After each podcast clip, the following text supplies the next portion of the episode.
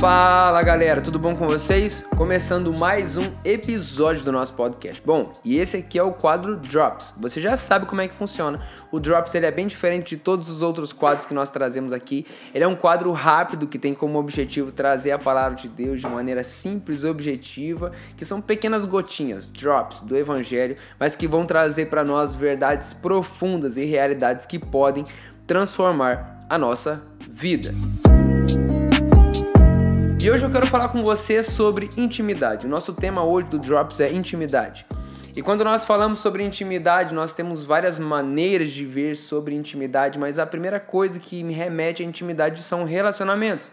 E a palavra também traz isso para nós. Mas antes de entrar na palavra, eu quero trazer para você o que o mundo pensa sobre relacionamentos.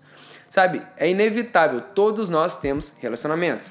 Uns mais íntimos do que os outros. Quando nós estamos aqui em alguma empresa, você está trabalhando, ou você está na sua faculdade, você tem algum tipo de intimidade. Se for, por exemplo, eu não sei se você tem a oportunidade, mas eu jogava muito futebol. Hoje não mais, né?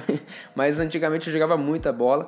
Então, duas, três vezes na semana eu estava jogando bola com o pessoal. E normalmente era o mesmo time. Então, nós tínhamos um tipo de intimidade, que no mundo a gente chama isso de entrosamento. A gente tem um feeling um do outro. Cara, você pode chamar do que você quiser, mas isso é intimidade.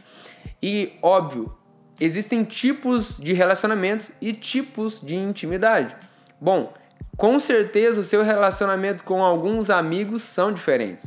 Tem aquele amigo que você sai só para comer uma pizza e tem aquele amigo que você realmente pode rasgar o seu coração e falar assim: irmão, eu preciso de ajuda, eu estou passando por algum problema. E a palavra nos apresenta isso.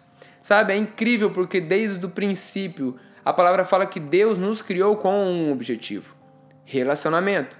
Sabe? Não só um relacionamento superficial, como talvez você tenha alguns relacionamentos superficiais e está tudo certo, não tem problema. Nós não podemos ser íntimos, completamente íntimos com todas as pessoas. Mas a palavra nos apresenta um Deus que busca não só por um relacionamento, mas um relacionamento de intimidade. Porque o seu povo, né, o povo de Israel, ele tinha um relacionamento, mas não tinha um relacionamento de intimidade.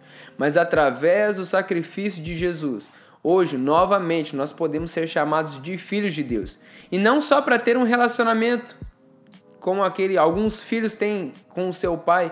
Ah, e aí, pai, beleza? Não, não, não. Um relacionamento de intimidade, onde nós podemos compartilhar as nossas dores, as nossas necessidades e mais do que isso, também o próprio Deus compartilhar sentimentos, vontades, desejos para que nós possamos ser transformados à imagem e semelhança de Cristo todos os dias. Mateus 6,6 fala: Mas quando vocês orarem, quando você orar, vá para o seu quarto, feche a porta e ore a seu pai que está em secreto. E então o seu pai em secreto o recompensará. Eu não sei se você entende isso, mas essa palavra é muito simples e objetiva. Deus quer um relacionamento. Qual é o tipo de relacionamento descrito aqui em Mateus 6? Um relacionamento de secreto, um relacionamento de intimidade.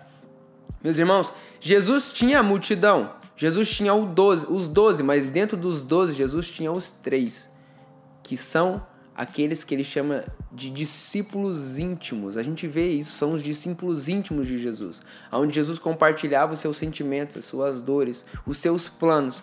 Sabe?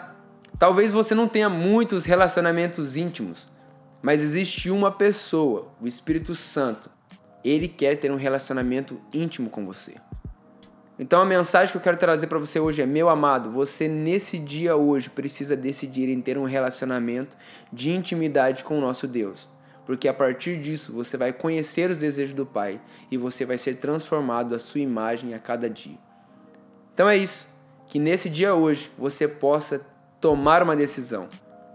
Estabeleça um relacionamento de intimidade com o seu Deus. Que Deus abençoe seu dia. Nos vemos no próximo episódio.